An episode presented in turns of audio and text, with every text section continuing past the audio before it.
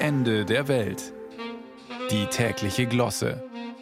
Ein Podcast von Bayern 2. Wenn das Grasfroschweibchen sich während der kurzen, aber intensiven Paarungszeit zu sehr von männlichen Artgenossen bedrängt fühlt, dann gibt es zur Abwehr allzu großer Übergriffigkeit Grunz und Quietschlaute von sich. Wie komme ich jetzt da drauf? Eigentlich wollte ich doch über die Sondierungen zwischen CSU und Freien Wählern sprechen. Egal. Jedenfalls geht das Grasfroschweibchen, wenn alles nichts mehr hilft, noch einen Schritt weiter und stellt sich tot. Dann lassen sie die Männchen erst einmal in Ruhe. Logisch eigentlich. Tot stellen sich bislang weder die Freien Wähler und schon gar nicht der Markus Söder, aber Grunz und Quietschlaute hat man in dieser Woche durchaus schon vernommen aus dem Maximilianeum. Der Aiwanger hat gesagt, die CSU soll nicht mädchenhaft sein, worauf der Söder die Freien Wähler gewarnt hat, nicht pubertär aufzutreten. Daraufhin hat der Hubert Aiwanger eindeutig die Metapher der Woche nachgeliefert, als er davon gesprochen hat, die Freien Wähler seien nicht die Slalomstange der CSU, wo sie dann einmal rechts und einmal links drumrum fahren könne. Starkes Bild.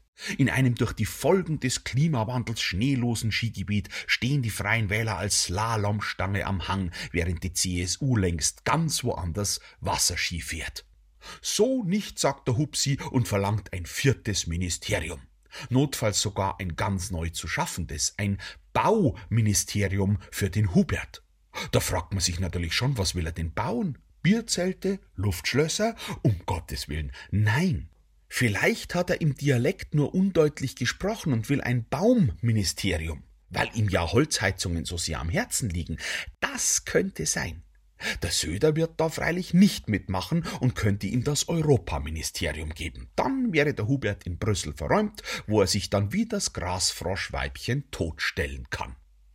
Hätte, hätte Fahrradkette, ich weiß, aber hätte sich der Söder vor der Wahl nicht so auf den Hubert als Koalitionspartner festgelegt, dann könnte er jetzt natürlich ganz anders pokern. Die Grünen mit ihrer vorlauten Chefin Katharina Schulze meine ich gar nicht, aber auch mit der SPD hätte die CSU im Landtag nach derzeitigem Stand eine knappe Mehrheit.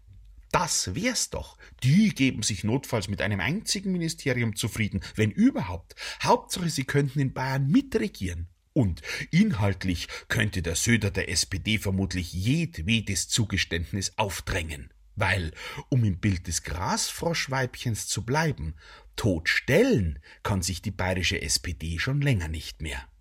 Eben alles eine Frage der Perspektive.